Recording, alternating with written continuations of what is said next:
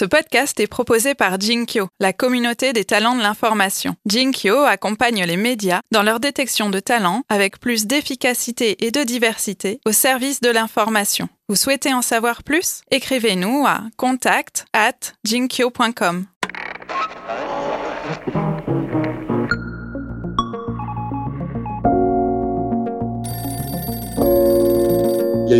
beaucoup de réactions aussi sur les réseaux sociaux, de, sur euh, justement, euh, pas forcément oh quel beau format, mais plutôt ah tiens euh, un tel, un tel, ça, vous, ça va vous intéresser. Ou même dans les entreprises, puisque comme vous l'expliquez, l'écho est très proche du monde de l'entreprise. dans les entreprises elles-mêmes, que ce soit au point de vue des, employés, euh, des salariés ou même euh, des patrons, on a eu des retours en disant ah bah c'est intéressant.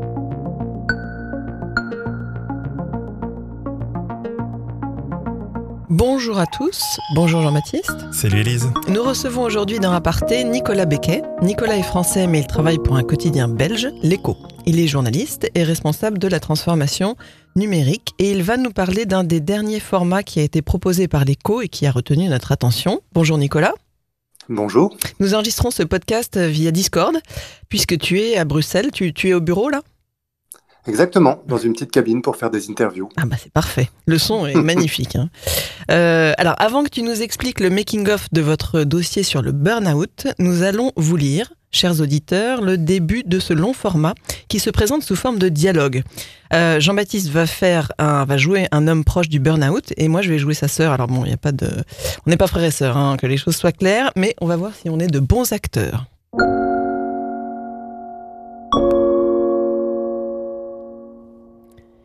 Ça va toi? T'as l'air crevé.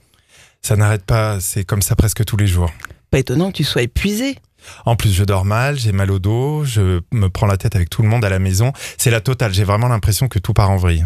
Tu vois, c'est bien la preuve que t'en fais trop. Mais je ne vois pas comment je pourrais en faire moins, j'enlève quoi? Ça, petit frère, il n'y a que toi qui peux le savoir. Comme Olivier, 18% des salariés belges sont en risque d'épuisement. C'est ce qu'il ressort du baromètre de l'épuisement 2019 réalisé par Breitling pour l'écho. Dans cette étude, on apprend aussi que 65% des salariés se plaignent de directives de travail contradictoires. C'est le principal facteur de stress ressenti.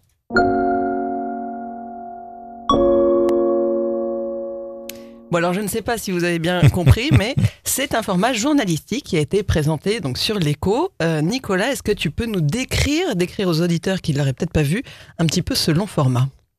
Que vous avez appelé un- factif ou fictiel Enfin, tu vas nous dire. Oui, voilà, bon, factif, pourquoi? Parce que, en fait, on se base sur des faits. C'est une étude euh, qui a été faite euh, via des questionnaires dans des entreprises belges, donc auprès de 5000 salariés. Et c'est un questionnaire qui a été mis en place par euh, Breitling, vous l'avez cité, qui est en fait une émanation de l'Université catholique de Louvain. Et ils ont mis au point ce questionnaire d'une bonne centaine de questions pour identifier des facteurs de stress et mesurer, in euh, l'état d'épuisement des salariés. Alors, nous, nous avons eu accès euh, à ce rapport euh, détaillé via donc le, le journaliste, mon collègue Paul Gérard, et c'est une étude très fouillée, très précise, et il est venu me voir pour me dire, bah tiens, je pense qu'on pourra en faire quelque chose, mais quoi, je ne sais pas encore. Réfléchissons ensemble. Et nous sommes, voilà, nous avons décortiqué euh, ce rapport. Il y avait évidemment énormément de chiffres, énormément euh, d'informations, euh, je dirais, précises, beaucoup de, données. Donc la, tentation, c'est d'en faire une, data visualisation, de le mettre en infographie pour avoir une, approche évidemment moins âpre des chiffres. Mais c'était pas suffisant et on se dit, bah, c'est un sujet qui, qui, c'est un sujet de société, c'est un sujet qui peut toucher le plus grand nombre. Alors comment pouvons-nous en fait transmettre cette information-là de la manière la plus fluide et la plus naturelle possible? Et au fur et à mesure, bien, on est parti sur cette idée euh, de dialogue, comme si on discutait autour d'un café ou euh, des discussions qu'on peut aussi entendre, par exemple, euh, dans le tram, dans le train, dans les transports en commun, dans le métro à Paris. Oui, Euh, alors peut-être euh, essayons de décrire vraiment visuellement tout ça et, et peut-être juste est-ce que à quel moment ça a fait tilt cette idée? Parce que j'imagine que vous n'êtes pas les tout premiers à faire ça dans l'histoire du journalisme. Euh, non, j'imagine. J'imagine effectivement que d'autres personnes. Mais est-ce que tu avais en tête d'autres exemples ou, ou pas?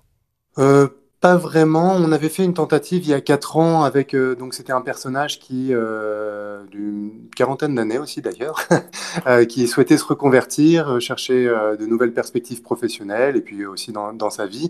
Et donc on avait mené euh, de façon classique des interviews avec des experts, avec des gens qui avaient aussi choisi la reconversion. On avait regardé quelques rapports et puis on avait raconté sous forme de blog finalement de, en feuilletonnant un peu cette tentative de reconversion. Mais c'était une agrégation de choses qu'on avait lues, vues, entendues. Ici, c'était un peu plus structuré. Euh, oui, donc du coup, alors à quoi ça ressemble? Donc il y a euh, des dialogues vraiment comme un scénario. On voit même euh, des écrans euh, de, de, téléphone avec des textos, et puis des encadrés euh, avec des infos un petit peu plus, on va dire un petit peu plus chiffrées. Est-ce que tu peux peut-être oui. décrire encore mieux que moi? Donc c'est une narration qu'on pourrait qualifier de long format euh, ou de grand format. Donc c'est un, scroll qui euh, en fait est rythmé par des illustrations, euh, donc des illustrations réalisées par Laura Declercq avec ces deux personnages-là et on met en situation ces personnages dans leur quotidien pour venir appuyer finalement ce qui ressortait du rapport, par exemple l'accumulation des réunions, euh, les journées à rallonge, la difficulté de mêler euh, vie privée et euh, vie professionnelle. Et donc l'idée c'était de pas forcément tout décrire avec des mots, mais d'alterner ces séquences de dialogue de la manière la plus naturelle possible, d'une conversation, avec des éléments illustratifs, une forme de journalisme visuel, donc pas simplement d'appuyer, mais vraiment euh, d'illustrer et de mettre en scène, c'est ce qu'on appelait les scénettes. Euh, voilà. Et parallèlement à ces scénettes, donc on passe d'un dialogue à une peut-être scénette illustrée qui, qui peut être animée. Il y a euh, également euh, des encadrés informatifs. Alors on a, fait deux niveaux, un dans le corps du texte, donc au fil de la lecture, mais aussi la possibilité euh, d'aller un peu plus loin en cliquant sur un volet qui vient s'ouvrir et donner par exemple des informations plus précises sur les stades qui peuvent mener au burn-out. Et alors, euh, sur le fond, euh, sur l'enquête dont tu parlais des, chercheurs de, de Louvain, euh, est-ce que vous avez travaillé avec eux sur euh, leur grande enquête ou est-ce que c'est eux qui sont venus vous chercher avec des résultats? C'est un contact comme les journalistes peuvent en avoir avec euh, voilà avec une entreprise, avec euh, des sources et puis euh, euh, on a tiré le fil finalement à partir de ça euh, sur cette info. Bah, on a interrogé 5000 euh, salariés belges. Ça peut peut-être vous intéresser. Bah oui, quelle est votre méthodologie? Comment ça s'est passé? Est-ce qu'on pourrait avoir les premières données du rapport? Et puis on a fait après des allers-retours vraiment euh, entre le rapport et aussi euh, les, les, personnes de Breitling pour avoir des précisions, pour bien comprendre, puisqu'il y a par exemple 23 facteurs qui sont analysés au fil de ce questionnaire. Donc on a fait des allers-retours entre euh, ce rapport et puis euh, notre narration euh, qu'on a adaptée au fur et à mesure. Et les chercheurs, ça leur a, ça leur a parlé aussi, cette manière de présenter l'info? C'est comment ils l'ont perçu? Ben oui, c'était assez nouveau. Il a fallu expliquer no notre notre démarche aussi parce que euh, la vulgarisation aussi peut avoir ses limites. On peut rentrer dans peut-être parfois des propos caricaturaux, des situations caricaturales. Là, on a on a oui, on a fait des allers-retours pour se nourrir en fait de leur de leur expertise et euh, nous de notre savoir-faire pour euh, filtrer et raconter euh, cette, cette, information. Et alors donc au final combien, enfin une fois que vous avez eu cette idée, donc c'est-à-dire vous aviez les documents et les chiffres, vous aviez l'idée du format, combien de personnes ont travaillé sur ce projet et pendant combien de temps? Alors, euh, on a travaillé à quatre personnes, euh, donc un développeur, Benjamin Verbogen, qui travaille dans l'équipe multimédia, Laura Declercq, qui est illustratrice euh, indépendante, et euh, Paul Gérard, qui est journaliste, et, et moi-même. Donc, euh, j'ai fait office de, de, gestionnaire projet. Et ça vous a pris combien de temps? Ça nous a pris, je dirais, donc pour le développement en tant que tel, c'était sept jours. Euh, les illustrations, ça a pris aussi sept jours. Alors, on est dans une phase d'expérimentation aussi, c'est-à-dire que on apprend à travailler ensemble, on, a des intuitions, parfois qui sont bonnes, parfois qui sont mauvaises ou qui sont compliquées techniquement.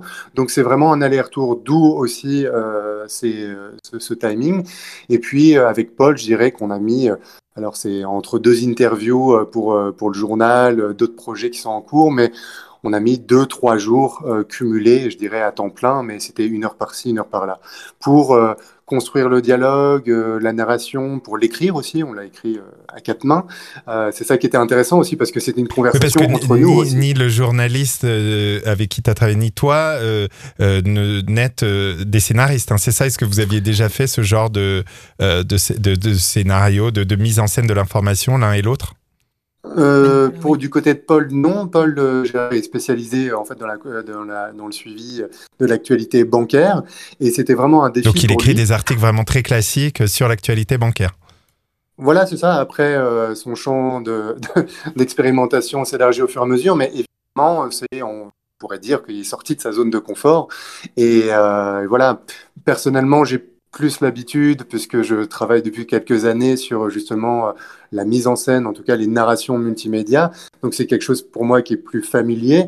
Mais là, dans un projet comme ça, c'est l'alchimie entre plusieurs personnes qui ont des points de vue et des compétences qui sont différentes. Donc c'est important que tout le monde aille dans le même sens, ou en tout cas euh, se disent ok on est prêt à jouer le jeu même si parfois c'est inconfortable même si parfois on doute bah on avance et c'est vrai qu'on est allé assez loin dans la déconstruction euh, d'un format euh, Classique. Oui, donc là, ça vous a pris, si je comprends bien, grosso modo trois semaines et vous iriez plus vite si vous le refaisiez à l'aune de votre expérience. Oui, oui, bah hier justement, on a, euh, on a débriefé, parce que c'est très important, on, oublie souvent de le faire dans, le, dans la tempête de l'actualité. Une fois que c'est publié, eh bien voilà, c'est publié, on passe à autre chose. Là, on a pris euh, une heure et quart pour euh, chaque point, notre collaboration, euh, la collaboration avec illustratrice, euh, les retours, la promotion, etc. On a, vraiment essayé de, balayer large pour euh, avoir les enseignements de chacun et les points de vue de chacun. Parce que moi, j'ai mes propres enseignements, mais c'était intéressant de voir, euh, par exemple, pour Paul Gérard, journaliste qui participe la première fois, si c'était pas trop lourd, parce qu'on était assez ambitieux sur la promotion, sur, je dirais, l'aspect visuel, sur l'ergonomie. Donc, c'est des choses qu'il a découvertes aussi. Et, et, donc, du coup, c'est quoi pour... le résultat du débrief? Est-ce que c'est un format que vous pouvez, euh, que vous pouvez renouveler, qui peut s'installer, qui peut devenir euh, récurrent? Et sur quel type de sujet, quel type d'organisation? Alors, euh, est-ce qu'on peut reproduire ce type de format? Je dirais oui et non. non, parce que je pense que c'était il y a un sujet, une info et une forme qui émerge parce que c'est dans l'air du temps, parce que on le sent euh, d'une certaine manière. Euh, après, il y a des mécanismes. Moi, j'aimerais bien reproduire de plus en plus euh, ce qu'on appelle du journalisme visuel, donc euh, un visuel qui porte de l'information, même dans l'illustration. Et euh, voilà, mais je pense pas qu'il faille essayer de reproduire le même type de format, mais de s'inspirer la manière dont, on a travaillé pour aller explorer d'autres euh, territoires, euh, d'autres d'autres façons de faire. Et c'est vraiment la collaboration qui est importante justement pour voir comment on peut améliorer les choses. ou pas, parfois c'est l'expérimentation, donc on est obligé de prendre du temps, de, tergiverser sur certaines choses pour aboutir. Il me semble que euh, ce format a été conçu d'abord pour le smartphone. Est-ce que tu peux nous en dire un peu plus? Oui, bah, ça fait quelques années qu'on qu développe euh, ces formats-là, d'abord pour le mobile, puisque bah, la, croissance est, très impressionnante, et que avant, bah, ce qu'on faisait, c'était développé pour ordinateur et puis après on voyait ce qu'on appelle le responsive, donc le fait de s'adapter à différents écrans. Ici, ça a été pensé dès le début parce que sur un grand écran, on a tendance à être très créatif, oui. à ajouter beaucoup d'éléments, à se dire ah oui, alors là on va décentrer un encadré, comme ça on pourra avoir une, une lecture qui ne sera pas en monobloc, mais qui va un peu serpenter euh, entre le dialogue et euh, les encadrés, etc. Sur le mobile, c'est totalement différent. Il ne faut pas couper cette lecture. Donc, euh, il ne faut pas couper la continuité et vouloir ajouter trop de choses entre le texte, etc. Bah, ça peut parfois devenir très lourd. Euh, donc, euh, on l'a développé, pensé sur, euh, pour le mobile, et puis techniquement aussi, bien sûr, de voir la compatibilité. Et on a adapté, on a fait une version après ordinateur.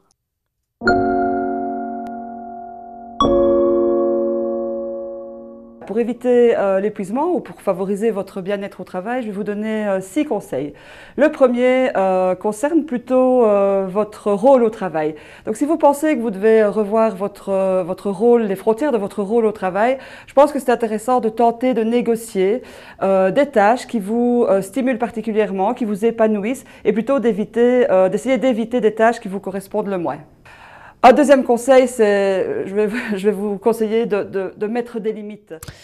Alors, là, on vient d'entendre une vidéo, euh, enfin, on vient d'entendre un son, mais enfin, c'est une vidéo euh, que vous avez produite dans le même dossier. Donc, au-delà de ce, format donc de dialogue euh, original qui vous a pris beaucoup de temps, illustré, etc., il y a eu d'autres choses et ça a eu, euh, ça a été l'occasion d'autres publications, y compris dans le print.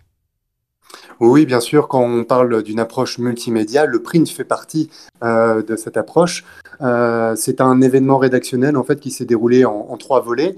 Euh, le premier volet, on a donc ce format multimédia qui était combiné dans le journal Weekend à un article, je dirais, news, centré sur l'info, sur ce chiffre. Un salarié belge sur cinq interrogés est en risque d'épuisement.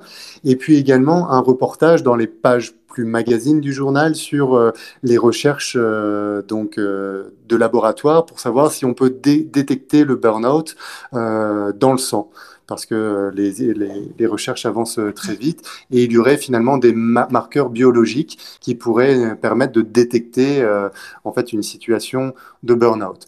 Donc ça c'était le premier volet. Le deuxième volet c'est on a ouvert le questionnaire proposé par Breitling à l'ensemble des lecteurs euh, et des internautes. Donc, il faut préciser que justement, il a été intégré à la fin de ce long format, de cette mmh. narration. Donc, ce qui fait que on, on découvrait l'histoire et puis, un moment, à la fin, on disait Et vous mmh. et vous, quelle est votre situation? Est-ce que vous voulez tester votre niveau d'épuisement? C'est pas, c'est pas forcément. Euh, est-ce que vous êtes atteint d'un burn-out ou est-ce que vous en souffrez? C'est et si on faisait le point un peu, euh, c'est le côté aussi constructif euh, de la solution. Et, euh, et c'est très engageant, évidemment, de faire ça à la fin d'un dossier, à la fin d'une lecture de ce type-là. Oui, c'était d'aller au-delà du constat finalement et de dire bah il y a des outils qui existent et Breitling a bien voulu euh, mettre à disposition euh, son questionnaire et euh, donc c'est quand même une centaine de questions, c'est entre 15 et 20 minutes pour le remplir et on a eu quand même énormément de répondants, plus de 8200 qui ont passé tout ce temps et qui ont complété en totalité ce questionnaire-là. Donc c'est beaucoup. Ouais, ouais, ouais, du coup ça vient enrichir le travail universitaire. Exactement. Et puis ça vient enrichir aussi, euh, nous, notre connaissance, puisque euh, l'échantillon de base était de 5000 personnes. Là, on arrive à, à, faire remplir 8000 questionnaires, donc ça, ça devient conséquent. Et puis, c'est une forme d'engagement très forte de la part des lecteurs et de, une validation de notre intuition, qui c'est un sujet qui, euh, qui vit euh, dans la société. Et euh, parce que pour voilà, passer 15-20 minutes sur son smartphone ou devant son ordinateur pour répondre à des questions, il faut, il faut le souhaiter. Donc ça, c'est la dimension très positive. On n'est plus simplement dans le push, c'est-à-dire voilà l'information qu'on vous donne, mais on est dans un échange. Donc ce questionnaire a été euh, mis à disposition aussi des lecteurs dans un autre article avec une promotion euh, parallèle euh, pour accéder directement au questionnaire.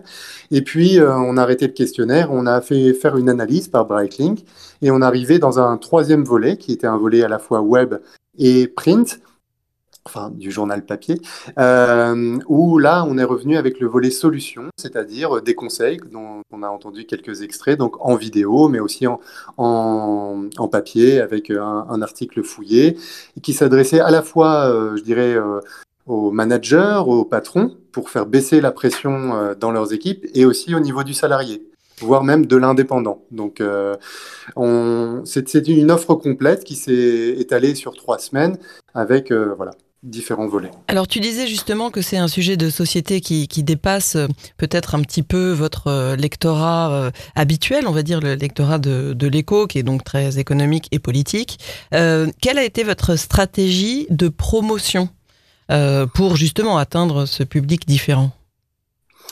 Alors, oui, enfin, déjà, c'est le, temps long. En fait, on a l'impression que, voilà, en deux jours, il faut, il faut créer le buzz et puis qu'après, on passe à autre chose. Ici, on a une stratégie, en général, même quand on publie euh, d'autres types de formats, même parfois moins ambitieux, de le faire sur, euh, sur une semaine. Du jeudi au mardi. Mhm. Euh, par exemple, parce que euh, on a le jeudi, le vendredi, euh, qui sont des jours pleins de fin de semaine. On a le week-end aussi, où les gens ont plus de temps parfois pour consulter ce type de contenu. Et puis on recommence le, le lundi et le mardi, parce que là aussi, euh, c'est une nouvelle semaine. Certaines personnes sont sans doute passées à côté et euh, il y a une disponibilité de l'audience euh, sur les sites qui est plus grande. Donc ça, c'est une première chose. La deuxième, c'est on a utilisé euh, plein de canaux différents, que ce soit Twitter, que ce soit Instagram, que ce soit LinkedIn aussi, puisque ce sont des problématiques liées au monde du travail. Et on a utilisé Facebook. Facebook, comment je l'ai utilisé? Je, je pense que c'est peut-être parfois un tabou dans les rédactions, mais j'ai utilisé deux posts sponsorisés. Alors, qu'est-ce qu'un post sponsorisé? En fait, c'est euh, l'opportunité offerte par Facebook, c'est de définir une audience cible euh, de façon euh, vraiment euh, très précise.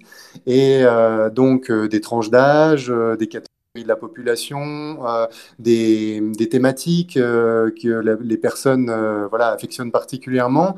Et donc, ça nous a permis en fait d'aller au-delà, je dirais, de notre audience organique euh, et d'aller euh, chercher d'autres profils. Et ce qui est très intéressant, par exemple, c'est que j'ai regardé euh, donc dans cette campagne, j'ai regardé les résultats, et ben on a touché 82% de femmes. Ce qui n'est pas votre alors- électorat Ouais, habituel. Non, il y a une majorité d'hommes euh, plutôt euh, vieillissants, puisque voilà, c'est la, c'est la, l'audience historique euh, de- des, des journaux aujourd'hui. Et donc, on, voilà, on, on s'est ouvert, on est allé au-delà. Et donc, j'ai, je n'ai pas de souci, en fait, à dire que, bah oui, euh, j'ai mis euh, 200 euros pour une publication pour aller au-delà euh, de notre audience organique et de... Les, les algorithmes, je, c'est quelque chose que je suis de très près, il faut s'en méfier, mais parfois aussi c'est une utilité. Et je pense que les médias font aussi une forme de marketing, que ce soit des campagnes radio, des campagnes d'affichage pour la visibilité, pour la notoriété, et que là on a un beau format et que ce serait dommage de rester entre quatre murs et autant aller au-delà. Et puis, bah voilà, c'est un post qui a été partagé presque 300 fois, euh, qui, a suscité, suscité des réactions, des gens qui taguaient d'autres personnes. Euh, donc ça a fait aussi vivre ce format. Alors justement, quand on a mis euh, autant d'efforts, c'est-à-dire déjà de temps de réalisation, là vous, tu nous as dit aussi des efforts financiers euh, vis-à-vis de ce format, est-ce qu'au final on est content de son résultat? Tu nous as dit donc déjà les 8000 réponses à un questionnaire, c'est déjà un indicateur très très important. Qu'est-ce qu'il y a eu d'autres comme indicateurs que vous avez surveillés, euh, oui, que vous avez surveillés, qui vous permettent de dire si c'est plutôt une réussite cette Et s'il faut refaire, du coup. et s'il faut refaire. Oui. Euh, ben, les indicateurs déjà, bon, euh, si on, de manière comptable dans les chiffres, euh, on, commence toujours par ça. Quand même, on a eu plus de 55 000 consultations du format, avec une moyenne de lecture de 3 minutes 30 qui montre un, un engagement certain. Il y a eu beaucoup de réactions aussi sur les réseaux sociaux, de, sur justement, pas forcément, oh, quel beau format, mais plutôt, ah tiens, un tel, un tel, ça, vous, ça va vous intéresser ou euh, même dans les entreprises, puisque comme euh, vous l'expliquez, l'éco est très proche du monde de l'entreprise. Euh, dans les entreprises elles-mêmes, que ce soit au point de vue des, des employés, euh, des salariés ou même euh, des patrons, on a eu des retours en disant ah bah c'est intéressant. Euh, Brightlink, donc eux-mêmes ont dit ah bah c'est une, une autre façon en fait de, de communiquer, de mettre en perspective nos études, c'est intéressant. Donc il y a eu un- une émulation, une discussion, et c'est quand même euh, essentiel aujourd'hui, je pense, de, de- pour se connecter avec euh, son audience. Et par ailleurs, ce qui était intéressant aussi, c'est que euh, on a créé un dossier. Il y a eu d'autres reportages, il y a eu des interviews qui ont été publiées. On a récupéré aussi des articles qui avaient été créés il y a un an ou deux ans et qui étaient tout à fait encore valables. Donc, on a pu valoriser notre stock. Euh, donc, euh, c'était aussi intéressant. Donc, euh, globalement, en fait, ce dossier autour du burn-out a généré à peu près 320 000 page views en l'espace de deux semaines à partir en fait d'un travail de quatre personnes plus les journalistes qui ont écrit et qui après sont arrivés sur le volet solution. Donc on, a marqué les esprits, mais sur le temps long aussi. On n'a pas essayé de gaver le lecteur. Et je trouve que pense que ça a été apprécié parce que tout a été lu. On n'a pas épuisé le potentiel d'attention que- qu'il peut y avoir sur certains sujets.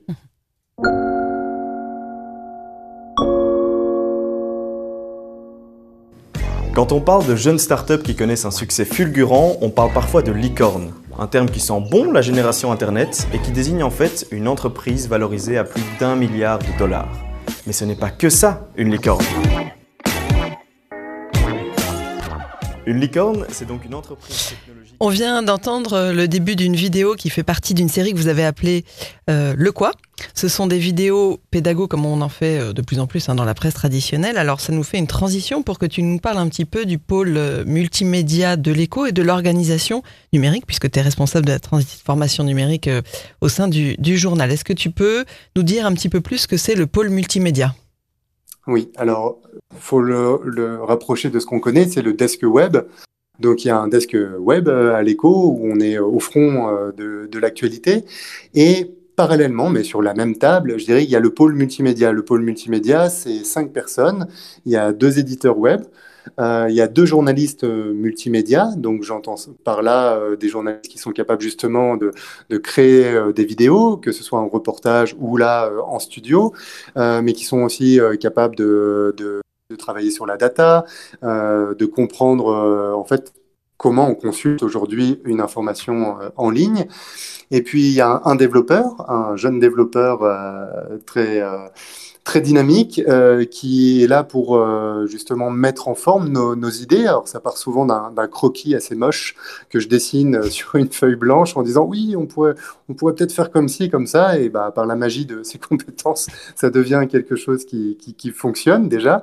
Euh, et, euh, et, voilà, et puis euh, moi où je, je, je, joue ce rôle de en fait, responsable d'équipe et euh, de chef d'orchestre pour euh, agencer euh, finalement toutes ces compétences-là en connexion directe, je dirais branchée sur la rédaction. Alors justement, oui, oui, c'est ça. Comment tu fonctionnes avec le reste de la rédaction? Parce qu'effectivement, tu as toutes les compétences du, du journal à disposition. Comment tu, tu, vas les chercher, que ce soit bah, sur le desk web ou que ce soit les journalistes du, du journal papier euh, classique? Alors, il est important de dire que c'est pas un laboratoire. Et depuis le début, de toute façon, on n'avait pas les moyens, quand on a commencé ce pôle multimédia il y a huit ans, on n'avait pas les moyens d'être dans une bulle et puis d'avoir des moyens illimités et puis de sortir un projet euh, tous les ans. Ça a toujours été très proche, en fait, de l'actualité dans, les trois temporalités, que ce soit le breaking news, parce qu'on est là aussi pour faire des cartes, pour faire des, graphiques quand il se passe quelque chose, pour donner un, un coup de main au desk web des projets à moyen terme, qui peuvent être des projets à l'échelle d'un week-end, par exemple, ou des événements rédactionnels. Mais donc, on a toujours travaillé euh, au plus proche de l'info et dans les conditions réelles de la rédaction. Euh, comment ça se passe? Euh, Finalement, bah aujourd'hui, c'est presque un luxe, mais c'est les journalistes qui viennent nous voir en disant Ah bah tiens, j'ai ça, qu'est-ce qu'on pourrait en faire? Ou j'ai telle info, je pense que ça mérite d'aller un peu plus loin, mais je ne sais pas encore comment, ou alors euh, bah, j'ai une piste, j'ai pensé à ça. Et, euh, on a la chance à l'écho, il faut le reconnaître, ça fait partie des conditions euh, pour pouvoir réaliser ce type de, travail, c'est d'avoir une confiance de la rédaction en chef, puis de la direction pour faire ça. Et, de dégager du temps. Et donc le responsable du service auquel appartient le journaliste laisse un peu de temps. Alors on essaie de, que ce temps soit le plus, euh, enfin en tout cas que le la disponibilité efficace. soit plus voilà efficace, dense. Et donc on a mis en, en place toute une série euh, d'outils qui, euh, qui permettent euh, aux journalistes, par exemple, de après se consacrer à l'écriture. Alors je prends un exemple simple qui est accessible à tout le monde, c'est les docs partagés. Donc euh, au fur et à mesure des années, on a eu on a constitué une bibliothèque de formats et à force de les utiliser, eh ben, on est de plus en plus rapide, on a compris, techniquement ça fonctionne, et on les traduit dans des canevas euh, sur euh, un doc partagé, euh, où on a une, un titre, intro avec la longueur souhaitée, et puis les blocs de texte, les liens, mettre des liens pour faire vivre aussi l'information, etc. Et donc c'est ce que j'appelle les chaussons. c'est, euh, on sait que les journalistes sont toujours euh, pantouflards. Bah, c'est ça que tu veux dire Comment on, on, sait que les journalistes sont pantouflards. non, non, mais, mais, mais, pas du tout. Justement, au contraire, c'est de leur donner un peu de confort, alors que, au contraire, ils ont plutôt des baskets aux pieds. Ils sont en train de courir tout le temps. Parfois, ben voilà, faut pas ajouter euh, de la peine à la peine, et donc euh, on essaye en fait de les encadrer et de les soutenir. Mm -hmm. Et euh, le principal, c'est l'information. On part toujours de l'information, et, et, on construit, on construit construit dessus. Et après, bah, c'est beaucoup plus clair pour lui plutôt que lui, euh, lui, expliquer quelque chose de très théorique sur un format où on va pouvoir euh, cliquer, où on va scroller, il va se passer ci et ça. Non, on en discute, on lui montre des exemples et après il a à rédiger, mais dans un canevas assez strict finalement et assez précis pour euh, qu'on va réutiliser à la fois pour la relecture, pour l'édition et puis après pour la mise en place technique dans le format. Mhm. Alors ça fait combien 8-9 ans que tu es un petit peu comme ça évangéliste euh, du numérique dans une rédaction traditionnelle. Quel, quel conseil euh, tu donnerais à ceux qui essaient de faire bouger les choses dans, euh, bah, dans leur rédaction à ce niveau-là? Déjà, toujours partir de l'info, et je pense que c'est le dénominateur commun dans une rédaction, c'est l'info, et qu'on est un, journaliste euh, historique de la rédaction euh, qui a euh, des compétences aussi historiques, eh bien, c'est une ressource très très importante. Donc, faut pas se dire ah oui, on va travailler dans notre pôle entre jeunes ou entre geeks, etc. Non, partons de l'info. Et par expérience, j'ai travaillé tous les types de profils de journalistes et ça a toujours à peu près fonctionné parce que si on met l'info en dénominateur commun, c'est important. La deuxième chose que je dirais, c'est de ne pas faire du journalisme de journaliste, c'est-à-dire que de se poser la question de l'audience, mais pas de l'audience en termes de, chiffres ou quoi que ce soit. C'est qui, à qui je m'adresse finalement? Quelle est mon, ma cible principale? Est-ce que c'est un sujet de niche? Est-ce que c'est un sujet euh, Et puis, comment ça vit dans ces, euh, dans ces groupes, dans ces différents groupes-là euh, un autre conseil que je pourrais donner, c'est en fait la culture numérique commune. Aujourd'hui, j'ai la chance de pouvoir cueillir les fruits, je dirais, du, travail de plusieurs années, mais on a un, des référents communs. à peu près tous les journalistes ont participé à au moins un format un peu différent, que ce soit un explicatif, que ce soit une, frise chronologique un peu, un petit peu travaillée, etc. Et donc, c'est comme ça, on peut faire des conférences, on peut faire des formations tout ça euh, pendant des jours, des mois, etc., ça, nous, ça n'enlèvera jamais euh, cette appropriation par le faire, par, euh, les, par le fait de l'éprouver et ensuite d'avoir les résultats aussi, le fruit quand c'est en ligne et que les journalistes, je ne sais pas, il y a 3-4 ans, disent Ah, mais en fait, il y a des gens dans ma famille qui l'ont lu, vu, alors que je l'ai partagé ou un tel m'en a parlé. Bah, là, il n'y a pas besoin de grands discours pour faire comprendre que la viralité, par exemple. Donc, euh, le faire, c'est très très important. Pas de labo hors sol, donc euh, d'être vraiment dans la, la rédaction, ça c'est aussi très très important. Et puis bah, le soutien de la hiérarchie, bien sûr, euh, pour avoir un minimum de temps pour apprendre, pour réussir, mais aussi se, tromper. Et ça c'est fondamental parce que si un chef de service ne comprend pas où on va, euh, ça risque de devenir assez compliqué pour vendre euh, cette idée dans la rédac. Et ça doit être un projet de rédaction avant d'être un projet de quelques personnes. Merci beaucoup, Nicolas, pour euh, toutes ces explications. Euh, j'espère pour les auditeurs que c'était pas trop pénible à écouter parce qu'il y a quand même quelques petites coupes de bon, C'est bien, ça permet de, de, de faire comprendre qu'on était entre la Belgique et la France et que ça marche et que ça marche bien. Oui. Merci, Nicolas. Mais merci beaucoup. Je voulais dire que j'appréciais énormément parce que votre podcast parce que justement on parle de tous ces journalistes qui euh, dans l'ombre euh, essayent de faire des choses, tentent, prennent des risques, sont souvent très exigeants c'est un travail forcément de l'ombre qu'on ne voit pas. C'est l'iceberg, hein. euh, mais parfois pour faire des choses simples, bah, il faut travailler beaucoup derrière. Et je trouve ça chouette de pouvoir partager des manières, des projets, des initiatives et de faire vivre ça parce qu'il y, en a vraiment besoin. Merci, Nicolas. Merci beaucoup. Merci. Et puis donc, à la semaine prochaine pour un nouvel épisode d'Aparté. Aparté est un podcast produit par Jinkyo. Il est animé par Élise Colette et Jean-Baptiste Diebold. Notre expert du son et de la réalisation, c'est Raphaël Belon. La communication et les réseaux sociaux d'Aparté sont animés par Laurie Lejeune. Le design graphique a été imaginé par Benjamin Leble et la musique composée par Boris Leble. Vous pouvez retrouver Aparté sur Instagram en deux mots, comme en latin, A, plus loin, partez. Plus loin, podcast. Comme en anglais. Non, comme en latin. Bon, bref, c'est un balado francophone à Partez Podcast. Posez-nous vos questions, suggérez-nous de nouveaux invités, envoyez-nous des étoiles et des commentaires. Et si vous n'aimez pas Instagram, vous pouvez aussi nous contacter sur Twitter. Elisco, E-L-I-Z-C-O. XJBDX. Merci, pour, votre fidélité.